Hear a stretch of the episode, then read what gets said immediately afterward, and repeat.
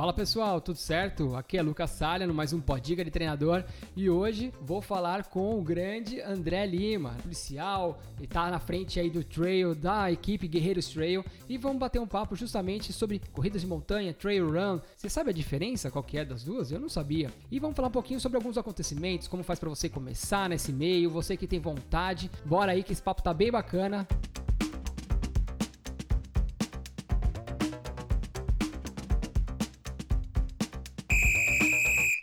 Bom, pessoal, estamos aqui hoje para falar com o André Lima. Vem do trail, hoje a ideia é falar sobre trail, falar sobre corrida de montanha, não é passeio, né? Já vou acho que deixar aberto aqui, não é um não é um passeio no parque, é corrida de montanha mesmo. Pô, se você for pensar, né, eu acho que você tá na vanguarda. Claro, teve uns ali, os primeiros mesmo, mas você tá na vanguarda aí já da, da corrida de montanha, né?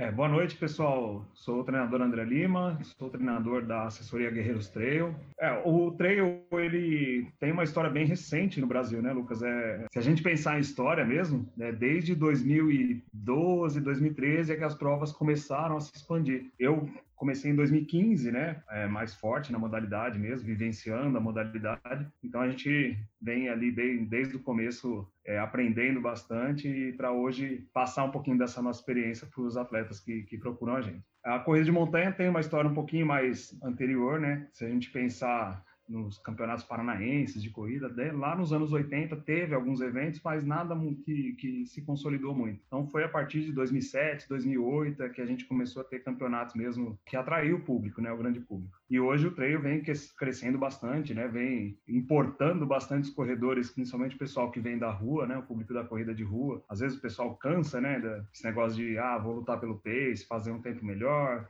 correr sempre no mesmo ambiente, então o pessoal vem para o treino, vem para ter esse contato com a natureza e conhecer uma modalidade que é, embora seja corrida, ela exige muito mais conhecimento, preparo, né, parte técnica do que a corrida de rua. Não é só para frente, né? Não é só correr para frente, você tem um monte de coisas a mais, né? É, a gente fala que tem que treinar, correr para cima, correr para baixo, correr na trilha, dupla tarefa, você tem que pensar em equipamentos, né? é muita coisa que o corredor precisa ter uma, uma atenção devida, né? Se for comparado com o corredor de rua, que basta para ele calçar o tênis, pôr a roupinha dele e sair para correr. E deu para ver bastante esse crescimento agora pelo número de provas, né? Se for pensar, antigamente a gente tinha o quê? Rei, Rainha da Montanha, não sei nem se é tão antigo assim, você tinha as K, né? K21, K42, é uma outra sim, aí uns organizadores mais ímpares ali, né? Que de vez em quando fazia uma prova ali, mas era bem pequena, então agora não, agora você já vê algumas provas, camps, né, como teve agora, até agora tá tendo camp direto agora de montanha que eu vejo, então você vê que a galera tá se movimentando, tá crescendo o, o meio trail, né? Essas provas Rei da Montanha, né, a gente pode falar que são provas de iniciação, elas existem até hoje, né, eu acho que são provas legais, essas provas que são feitas em estradão, até uma oportunidade para a pessoa fazer a transição legal, sair do asfalto, né, e saber o que é correr na terra, por exemplo, que já muda bastante. Tem a variação de inclinação, algo que não é tão comum, né, nas provas de rua, e permite que o corredor vá se adaptando às, às mudanças, né, a esse tipo de, de diferença que existe do trail para a prova de rua. E muito embora, se a gente for pensar trail mesmo, no conceito, né, da, da regra oficial, é uma prova que vai passar em todo quanto é tipo de terreno e que permite permite a utilização de 25% em pavimento, né, em, em, asfalto, em cimento, concreto. Até bastante, então, então É, então, é, ele é bem abrangente, então é, é, fácil hoje uma prova se dizer trail. Muitas provas aí que são só de estradão, muitas vezes ela vai falar que é uma prova trail porque ela cai dentro desse conceito. Mas dentro da comunidade a gente tem essa uma, uma subcultura, né, de reconhecer aquilo que realmente é uma prova trail, né, com trilhas de verdade, e provas de estradão que estariam mais caracterizadas como uma corrida de montanha. Só que se a gente pensar numa uphill, por exemplo, a gente poderia quase falar que ela é uma prova de montanha. O único problema dela que ela é totalmente em asfalto. Se então, não tivesse asfalto ali, né? Se fosse um, um, antigamente, né? Que ser terra batida lá, era uma prova de seria uma prova de corrida de montanha, né? Ela ia ser uma corrida de montanha, ela poderia ser até uma corrida trail. Só que tem muita diferença, né? Um corredor de asfalto, por exemplo, ele vai se dar muito bem nessas provas de estradão. Se ele for um cara que tem muita força, né? E a velocidade bem desenvolvida, ele vai se dar muito bem. Mas não necessariamente quando puser esse cara na trilha, ele vai conseguir ter um desempenho tão bom, porque aí é o que a gente falou, né? Tem muitas outras coisas que o cara precisa treinar e que talvez ele não esteja tão preparado para isso. Mas na parte tá é... tática, né? Técnica, aí você já tem, não é só técnica, né? É eu digo tática que você tem que pensar onde você vai pisar, né? Eu direto, é. eu ia andar correr com vocês, às vezes eu ia seguindo onde vocês estavam indo, né? Mas teve uma hora que eu quase caí no último treino lá, que eu decidi tomar uma outra decisão e deu uma escorregadinha, botei a mão no chão, né? Até que deu. Então, não é só técnico, né? Você tem que saber onde você vai passar também, né? O que você vai fazer. É, a própria percepção e equilíbrio, muito, né? Se usa muito.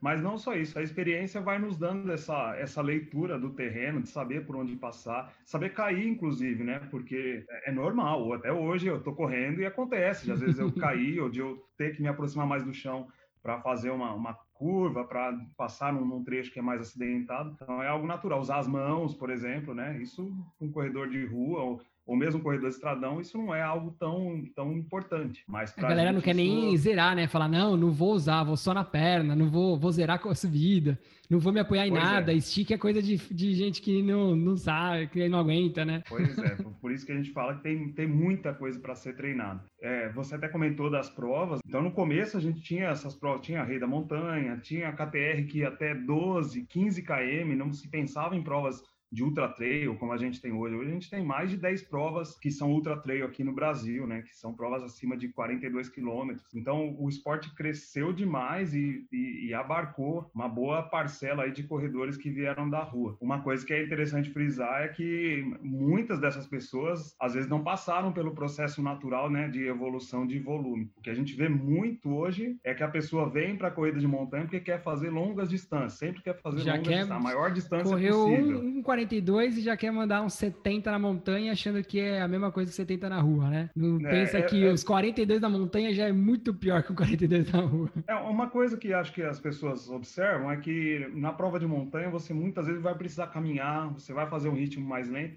pela imposição mesmo da inclinação, de uma subida que você encontra, você acaba tendo essa necessidade de caminhar. Só que esse, essa caminhada para alguém que não está preparado, ela vira, depois de 30, 40 quilômetros, ela vira um, um tormento, né? A vira praticamente uma procissão, porque a pessoa vai se deslocar em uma velocidade muito baixa, e aí vem fadiga, vem uma série de coisas que vai fazer com que ela não consiga render o desempenho dela, que ela deveria para uma corrida, né? Aí acaba virando mais um trekking do que uma, uma corrida propriamente dita. Mas esse conforto, essa sensação de conforto que a pessoa tem, de saber que ela pode caminhar, isso acaba facilitando com que muita gente ache que distâncias maiores são possíveis para qualquer um.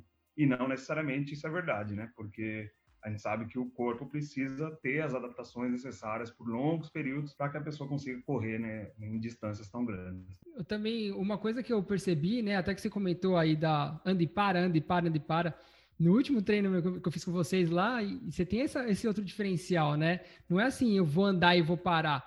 É, aqui, né, a gente corria quando estava no plano, estava mais tranquilo, e você vai descansar, descansar andando na subida, né? Então, você vem fatigado e você, ah, vou descansar. Não, você não vai descansar. Você vai andar numa intensidade que vai te gerar um desconforto ali. É que se você correr mais, você não vai ter benefício com isso, né? Você não precisa sair correndo ali, que você não, não vai ganhar uma prova só porque você correu a 9 km por hora enquanto a galera tá andando a 8, sei lá. Mas eu vejo que, tipo, é, é, é esse diferença de, não é um caminhar igual a gente, o pessoal pensa que, ah, eu vou, vou andar numa prova, vou andar e não é igual você vai andar na rua, numa prova de rua, que você não aguenta pegar uma subidinha e aí você anda na subida. Não, o andar ali você está sendo, tá descansando para poder correr no outro momento, só que esse caminho, essa caminhada ela já é complexa, né? Ela já exige do seu corpo já bastante. É, a gente até usa uma frase no treino que fala, é, ande enquanto você pode, antes que a caminhada se torne obrigatória, porque muita gente não consegue diferenciar e entender às vezes essa necessidade de fazer uma uma caminhada ao invés de correr na subida. Mas isso vai muito do objetivo, né? Porque se você está numa prova curta, por exemplo, de 10, de 21K, será que vale a pena você ficar caminhando por longos períodos?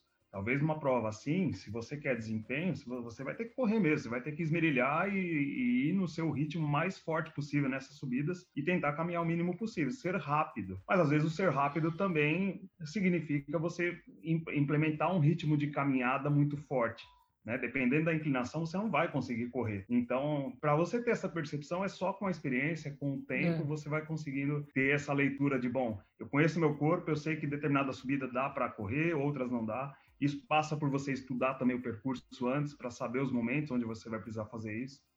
Porque tem gente que Aí eu falo, pô, na, na, de montanha, e também tem a questão que depois a gente comenta que muda o percurso um dia antes da prova, quando cai uma árvore, né? Mas é, você tem que saber mais ou menos, você tem que saber o percurso, é, descidas, subidas. Eu acho que o ideal é até você já ter passado por lá para você saber onde você pode se escorar, né? Não sei se é, acontece de você chegar na prova sendo totalmente novidade. Claro, acho que provas fora acontece isso mas eu acho que o ideal seria você ter pelo menos passado uma vez o percurso para você fazer um reconhecimento. Isso você pensando em, não, tô indo para performar naquele percurso, tô brigando por posição. É, essa questão de você conhecer ali, eu acho que até passar e se torna ideal, né? Diferente de uma pessoa que talvez vai para, não, tô fazendo uma trail ali porque eu gosto, tudo, é longa distância, mas não tem problema se é a primeira vez, né? Acho que uma pessoa que vai performar, ela, ela tem que passar pelo menos uma vez ali para conhecer onde ela tá se enfiando, né? É, a questão é que nas provas é, existem até os pontos de corte. Então, independente da pessoa estar tá indo para performar, para buscar resultado, né, que é volutar pelas primeiras colocações, ou aquela pessoa que, meu, eu estou indo para me divertir, para no outro dia terminar bem, ela precisa ter conhecimento desses pontos de corte para até calcular e estimar o tempo dela no percurso.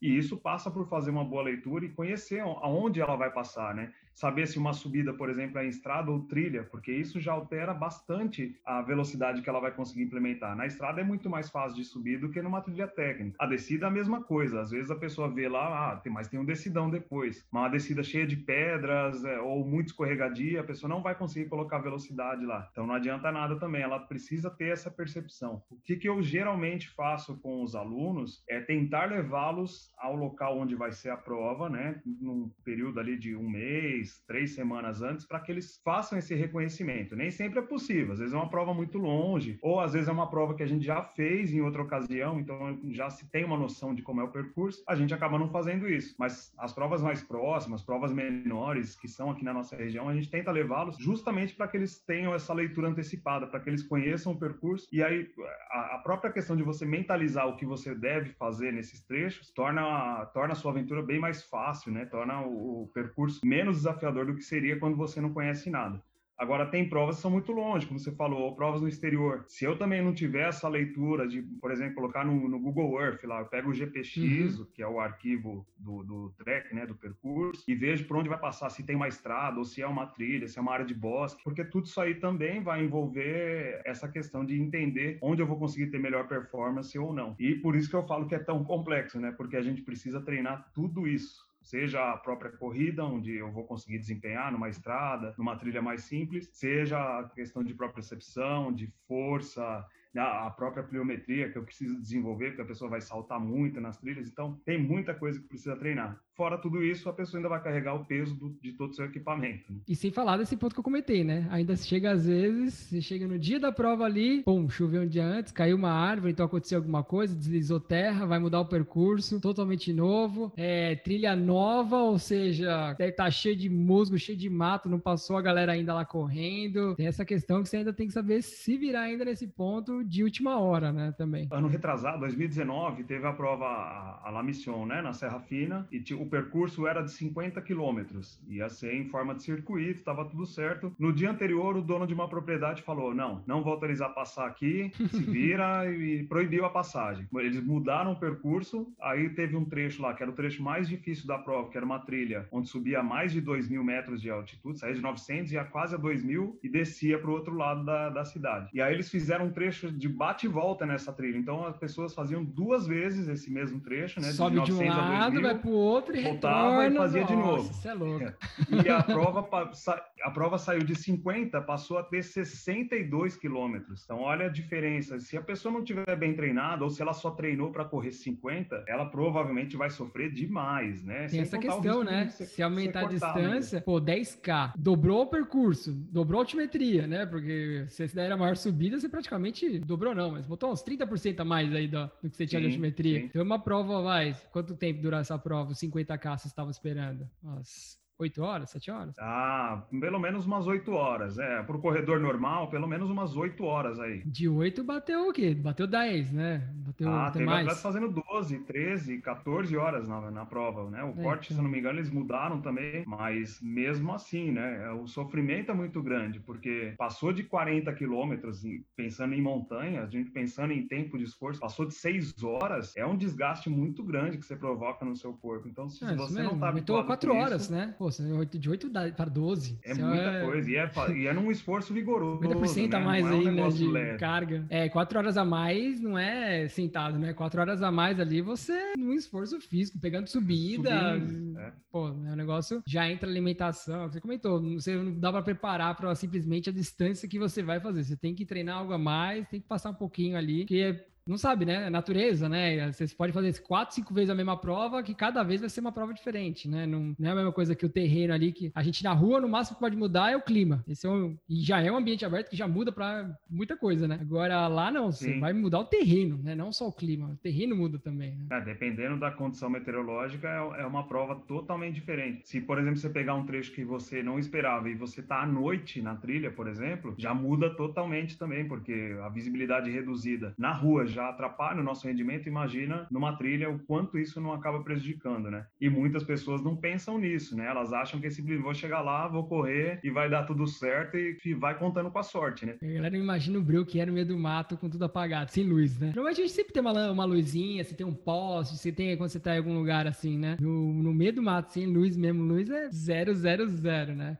E aí a mente vai longe também, né? Começa a imaginar um monte de coisa, começa a ouvir um monte de coisa. Ah, mesmo com a lanterna, né? Ela não vai dar toda essa visibilidade que a gente precisa, né? Não é, não é igual à luz do dia, né? E aí você já com a mente fadigada, né? Só com um feixe de luz lá iluminando o seu caminho, imagina a dificuldade que não é. A gente tem relatos de gente que tem alucinação, que ouve bicho, que ouve gente andando na... E assim, é tudo fadiga mental, né? Fadiga do sistema nervoso que leva a pessoa a pensar. E enquanto isso não interfere no desempenho da pessoa, né? Enquanto isso não vai atrapalhar esse rendimento dela. Então, é, é muita coisa para planejar que às vezes a, a, pessoa não pensa, né? Ela acha que simplesmente, ah, não, vou me inscrever, eu já fiz uma maratona na rua, vou me inscrever nessa maratona aqui que é na, na, no meio da trilha, que vai dar tudo certo, eu consigo, e esquece que tem muitas outras coisas que, que vão influenciar o desempenho dela. Verdade. E, cara, e pra assim, já que a gente tá falando dessa pessoa que vai, vai fazer, né, que tá mudando, pra uma pessoa começar, né? Pô, eu quero fazer um trail, já fiz ali 10, 21, é, não fiz nem os 42 ainda, quero começar. O que que que é, que que ela precisa procurar primeiro, né? Acho que vamos pensar assim, de equipamento, o que que ela precisa ter para começar? Né? Não estou pensando em aquele monte de coisa, que quando vocês vão fazer umas provas longas, precisa até usar o capacete, tem um monte de outras coisas que precisa, né? Até às vezes bússola mesmo, tem navegação, mas uma prova simples, uma básica. Quero começar. Como que, que, que eu preciso para começar? Ó, trail ele é, ele é muito pautado na autossuficiência ou semi-suficiência, né? Então a pessoa é capaz, tem que ser capaz, pelo menos, de suprir as necessidades básicas dela, de hidratação, de alimentação, né? Então, uma mochila, eu acho que é indispensável, a pessoa precisa. Até porque trail, a maioria das às vezes acho é. que não é. tem isso. Deve ter um PC no meio, mas né, um ponto de apoio. Mas não tem hidrataçãozinha, né? A cada dois, três quilômetros, né? Teve uma prova 2019 também, né? Teve. Era uma, era uma prova de 21K, não era uma prova ah, super difícil, nada. Mas fez muito calor no dia. E aí tinha distância lá de 21, de 10, de 12 e de 6K. E a gente começou, no final da prova, começou a ouvir muita reclamação. Ah, mas não tinha hidratação. Ah, gente que passou mal, porque estava muito quente, estava muito calor. Só que você ia olhar a pessoa que estava reclamando, ela não tinha nem um cinto de hidratação, não tinha nem uma garrafinha de mão, porque ficou contando com, com a organização. Então, a pessoa já tem que ir consciente de que é uma modalidade que exige essa capacidade de autossuficiência, né? né? Ah, então, legal. eu não saio, eu mesmo que vou fazer um treino de 10K, eu saio com a minha mochila, principalmente porque eu faço distâncias ainda maiores, né? Então, eu tô o tempo todo rodando com a minha mochila porque eu preciso me acostumar com o peso, né? Com esse desconforto que a mochila gera num longo período. Então, eu acho que a mochila é indispensável, cara, para você poder transportar sua água, levar um kit de primeiros socorros e não basta só levar, né? A pessoa precisa saber Saber usar, né? Não adianta nada, tem um monte de coisa lá, não sabe usar nada daquilo, né? Então ter pelo menos uma gase, um esparadrapo, um soro fisiológico para fazer uma limpeza de um ferimento, coisas básicas mesmo, né? Para pelo menos a pessoa sanar uma dificuldade passageira ali e conseguir socorro se for necessário. Eu falo que é um peso que eu levo para nunca usar. Tomara que eu não precise. Mas muitas vezes acabei já prestando socorro para outros atletas, mesmo em prova, em treinos, porque eu tinha o kit e a pessoa não tinha nada, né? E acho que aí um ponto que você comentou de, de ajudar tudo é esse, né? Você pode se, a pergunta, pode se enfiar no meio da mata, vou treinar sozinho? Eu não arrisco, cara, é muito difícil. eu mesmo, assim, eu, em último caso, não tenho ninguém para ir comigo, eu aviso onde estarei, né, vou, deixo a minha rota, falo, olha, vou estar em tal lugar, se acontecer alguma coisa, se eu demorar demais, você já sabe onde eu tô, mas você eu tem GPS também, né? Você carrega GPS também, né? De localização. Sim, Sim, eu tenho um equipamento chama Spot, e aí quando a gente está sozinho, por exemplo, ele acaba sendo uma boa ajuda, porque você consegue pedir ajuda através do, de satélite, né? Ele usa a comunicação via satélite, e você consegue pedir ajuda. Mas para a pessoa que está começando, jamais, jamais ir sozinha, porque ela não vai ser, ela não tem nem noção de autossuficiência ainda. Como é que ela vai suprir essa, essa carência dela se acontecer alguma coisa? Então, sozinho, assim, é,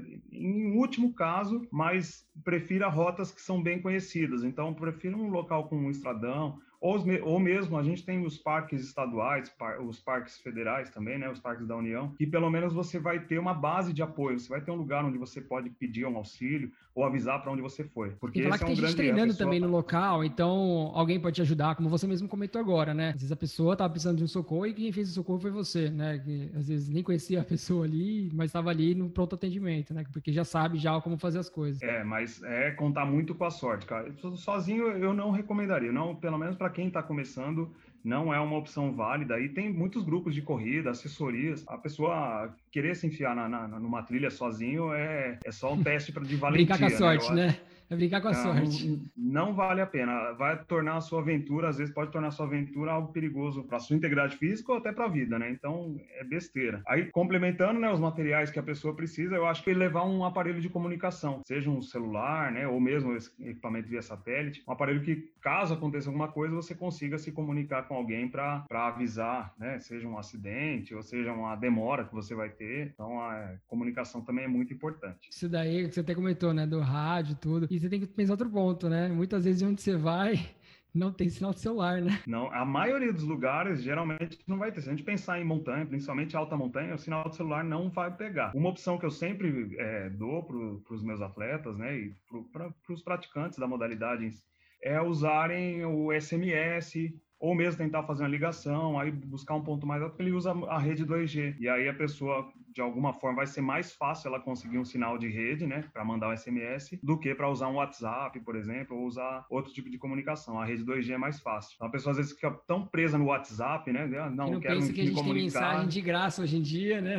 pois é, ninguém mais usa SMS, né, mas ele ainda é interessante, principalmente nesse tipo de área é mais fácil de você conseguir sinal do que a, a conseguir rede 3G, 4G. E de roupa? É, roupa, é, eu lembro que quando eu, com, eu, fiz umas vezes umas caminhadas no meio do mato lá, e o pessoal, não, você tem que usar sempre roupas claras, que se alguém for te precisar fazer um socorro, ele consegue te enxergar. Qual que é a recomendação nesse ponto? E, e o tênis, né? Eu sei que dá para você começar com um tênisinho mais simples mesmo, ir para um estradão de terra, igual você falou. Muitas vezes você não precisa de um tênis trail, né? Você pode ir com um tênis se tiver ali, é só batidão, não tem tanta subida, dá para você fazer. Claro que você pode ali se escorregar e tudo mais, mas dá para fazer, né? Dá para você sentir, igual você falou. Mas aí quando você já pega uma trilha, já tem uma provinha um pouquinho mais complexa, aí já vale a pena já investir no trail. E hoje em dia, pelo menos, não é só um modelo que a gente tem, né? Um ou dois, né? Existe agora um pouco mais, pelo jeito. Antigamente, ele lembra, só tinha dois, né?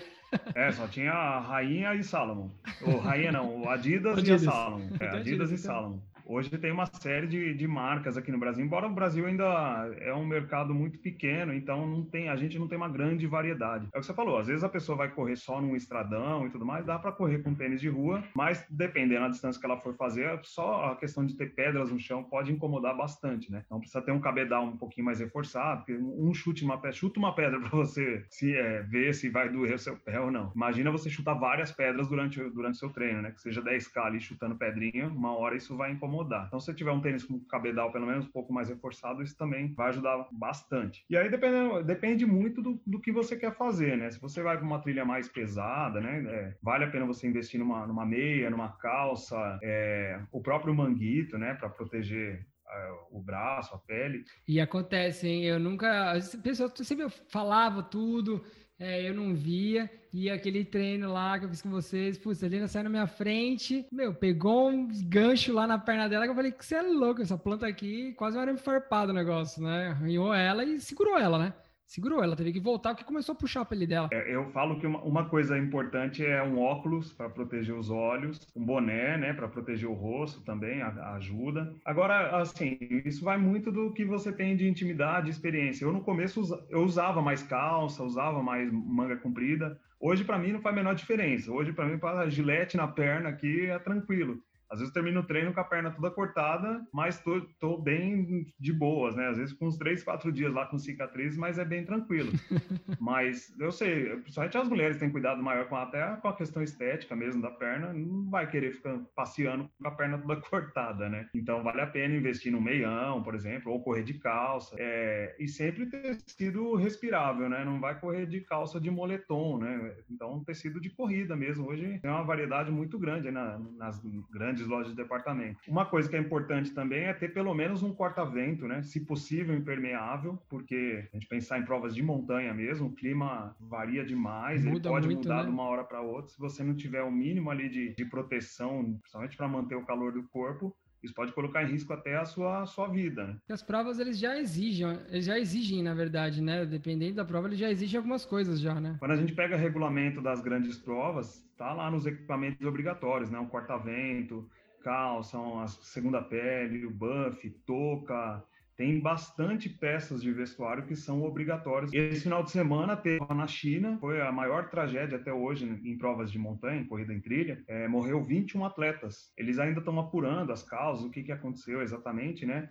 Mas ao que parece, os atletas não foram obrigados a largar com esses equipamentos que eu estou falando, um corta-vento, uma calça, nem manta térmica parece que eles tinham. E o que aconteceu é que eles estavam lá quase a 2 mil metros de altitude, o tempo virou, teve uma tempestade de granizo, ficou uma neblina gigantesca lá, então muitos atletas começaram a ligar para o organizador pedindo ajuda. Alguns tiveram hipotermia, outros caíram em fendas, em penhascos lá e acabaram falecendo. É, foi um evento bem trágico, né, com que é, ocasionou é, uma fatalidade. Foi maior, né? Foi maior. A gente estava conversando antes aqui, foi o que mais absurdo que aconteceu até hoje, né? É, é, na história não se conhece outro evento tão é, fatal assim como foi desse, desse final de semana.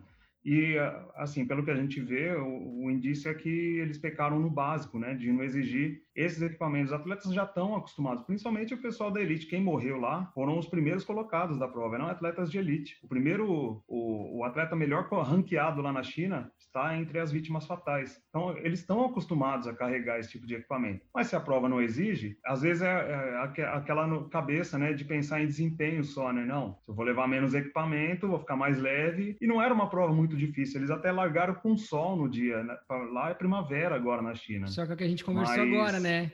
É, o ambiente, é clima, o clima muda. Tem até aqui, né, o Ultra dos Perdidos, né, os 40, 40, 45, agora não lembro agora, a Ultra dos Perdidos aqui, que é justamente isso, né, você tem essa situação e a montanha pode simplesmente mudar lá em cima, sempre muda, né? Teve até um ano lá que choveu e virou prova de 10 quilômetros. É, foi em 2016, eu tava nessa prova, inclusive, é, eu tava escrito, eu acabei, eu, eu não fui de última hora e eu falei, nossa, ainda bem que não. É, ainda bem que você não foi, que você não deu viagem perdida. Mas para mim foi a decisão mais acertada, cara, porque por mais que eu, eu tivesse puto lá, porque eu paguei, né, viajei. Choveu muito investi, mesmo naquela vez? Choveu a noite toda e assim, temporal, não foi chuvinha, garoa nem nada, foi chuva muito forte. Eu acho que é uma decisão que ninguém quer tomar, né? Nem o organizador, nem os atletas querem que seja uma decisão tomada, mas a gente tem que entender, porque quando a gente vai a um evento como como o de ontem, a gente começa a entender por que, que determinadas coisas acontecem. Tanto é que no ano seguinte eu fui lá, aí eu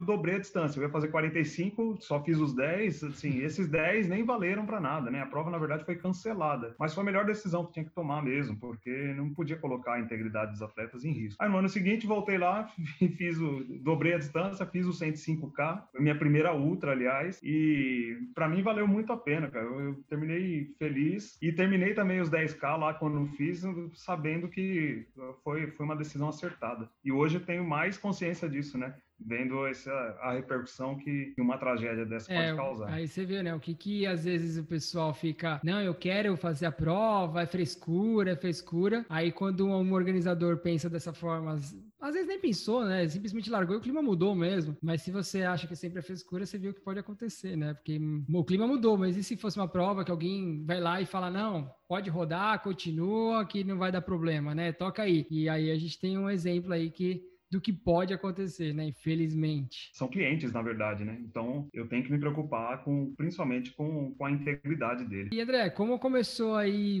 você no meio da corrida de montanha, né? Como você começou aí na, na corrida de montanha. É, da onde que saiu? Como que você entrou? Eu vou ler, eu vou dizer que quando eu lembro ali, você já estava no processo, você já estava ali se enfiando no meio do mato, já estava fazendo ali os, os treininhos e tudo mais. Como, onde foi que você virou a chave aí para o trail? Ah, eu vou te falar que nem de corrida muito, eu, eu fui fã a minha vida toda, né? Mesmo quando durante o curso de educação física, eu estava indo para outra área, né? Eu cheguei a estagiar com futebol, estagiei com musculação, até que eu entrei na Lobo Assessoria e dali eu comecei a conhecer as provas de corrida de montanha, né? Não eram ainda provas trail. Fiz o meu primeiro Rei da Montanha e comecei a gostar. Falei, nossa, meu negócio é diferente aqui, mais desafiador. E, e aí fui conhecendo as provas em trilha também. não sabia que tinha corrida em trilha. Eu, quando era moleque, eu me enfiava bastante em mata, assim, para brincar, né? Ia pro interior, brincava com, com, a molecada, mas sempre gostei de mato, não, não para fazer corrida nem nada. É, a gente fazia por molecagem. E quando eu vi que tinha a possibilidade de praticar uma modalidade dentro dentro da trilha, isso para mim é, saltou os olhos, né? Encantou e e como eu conhecia bastante trilha aqui na região do ABC, eu falei, bom, vamos tornar o útil ao agradável, né? E aí comecei a, a convidar o pessoal para, bom, tem umas provas em trilha, eu conheço algumas trilhas, vamos começar a correr nas, nas trilhas que eu, que eu conheço aqui. E, e o negócio tomou uma forma tão grande, né? Tão, tão legal que virou sucesso e a gente foi ganhando alunos, foi ganhando a confiança do pessoal e a gente foi adquirindo muito conhecimento, né? Fui me envolvendo com os treinadores, né? Me, me especializando. É que antes era só um treininho, tal. aí depois começou começou que nem hoje em dia, você vai lá com o pessoal, sobe, mostra como. Já vi você postando vídeo de explicando como que desce, todo mundo olhando ali de perto e você descendo, mostrando as descidas. É, já ficou um pouquinho. Antes era corre no meio do mato, agora não. Agora já, já tem, já explica a técnica antes de se fiar, já tenta melhorar, né? Faz os treinos mais específicos ali. Não é só, ah, vamos sempre fazer a trilha e vou sempre lá no final e volto. Não, às vezes vocês param agora no meio, explica, vai ver, não sei se vai e volta várias vezes o mesmo percurso. Sim, é, no começo, cara, não tinha.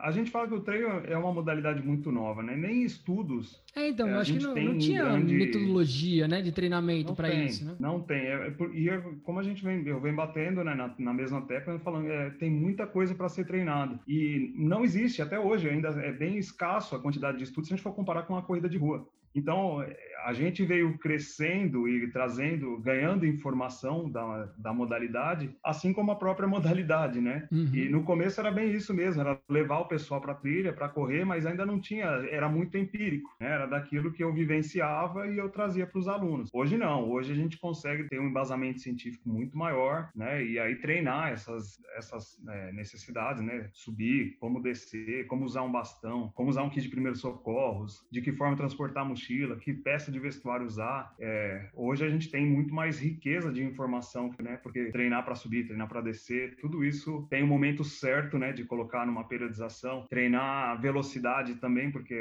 às vezes o atleta acha que ele não precisa só de treino de velocidade, ele só precisa subir e descer. E muito pelo contrário, porque geralmente quem vai ganhar a prova é o cara que é o mais veloz entre os mais resistentes. Então nós temos que treinar velocidade. É basicamente isso, isso. Quem ganha mais rápido, né? Não o mais resistente. É o mais rápido entre os resistentes, mas não é só o mais resistente. Pois é. Então a gente precisa possibilitar que os alunos conheçam trilhas diferentes todo final de semana, mas sem abrir mão dessa, dessa necessidade técnica que eles precisam. Sim, tem a questão de habilidade também, né? Tem outras coisas que você falou de que você precisa de velocidade, né? Você tem que fazer mudanças de direções muito rápidas, às vezes. E se você não tem um pouquinho de velocidade ou agilidade, ou até para tomar um impulso, dependendo de se uma subida, você tem que acelerar ali para subir de uma forma mais rápida, né? Não dá para subir devagarinho. Ou até pode, mas aí você vai precisar se escorar mais. Às vezes você tem que botar mais a mão em mais materiais locais, que às vezes você também não sabe se é seguro ou não. Então, é, é muito é muito complexo, né? É um negócio que você precisa saber atirar para tudo quanto é lado para conseguir ser autossuficiente, como você comentou lá no começo. É, por isso que eu falo que não, se a gente for ver a quantidade de assessorias que hoje existem de corrida em trilha e as de corrida em rua, nem se compara, né? A gente dá para contar nos dedos quantas assessorias de corrida em trilha a gente tem aqui em São Paulo, por exemplo, porque cada atleta tem uma necessidade, cada trilha, cada prova é uma prova diferente, não é igual correr na rua, né? Um percurso de 10K aqui ou no Rio de Janeiro vai ser parecido se eu for correr na rua. Agora, em trilha, eu tenho um atleta que está inscrito em 42K lá em Santa Catarina, eu tenho um atleta inscrito numa Ultra do Mont Blanc na França. Então, é muito, muito diferente e eu tenho que treinar esses dois atletas. Então,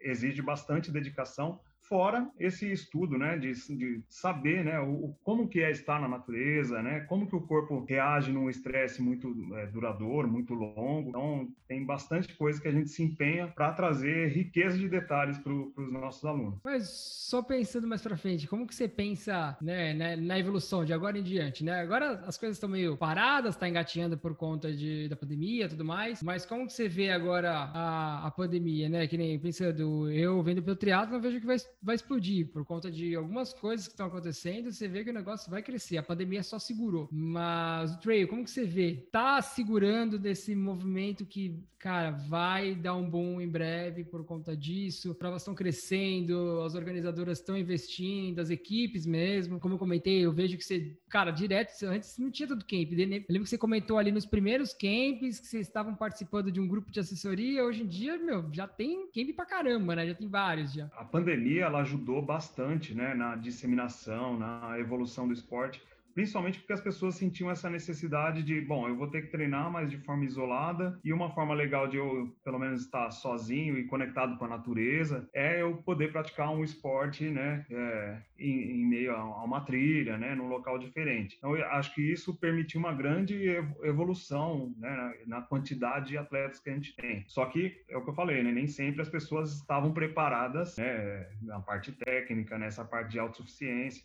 Então, eu vejo que o esporte vai crescer, mas ele vai. Então, precisa ter gente capacitada para ajudar esses atletas nesse processo. Mas eu acho que sim, que a, o esporte vai crescer muito, principalmente isso é uma realidade lá na, na Europa, principalmente, Estados Unidos. Não adianta, a gente importa todas as tendências, né, meu? Você ah, falou do triatlo, a, o Ironman se juntou com o TMB. Do, acho que isso também vai fazer com que o esporte cresça, aumente muito a, a exposição, modalidade diferente, porque eu falo que são dois esportes até que se, se, se ajudam, né? No, no, no por exemplo, você vai correr, é, pedalar e nadar. E na, na trilha você vai correr para cima, correr para baixo, correr para frente e ainda tem a questão da autossuficiência que você precisa treinar também. Então são dois esportes assim bem parecidos quanto à necessidade de treinamento, né? Porque é uma ampla gama de coisas que precisam ser treinadas. Mas eu acredito sim que o esporte vai evoluir bastante agora depois da pandemia, até por, essa necessidade que as pessoas perceberam de que o exercício é uma, a melhor forma de prevenção aí para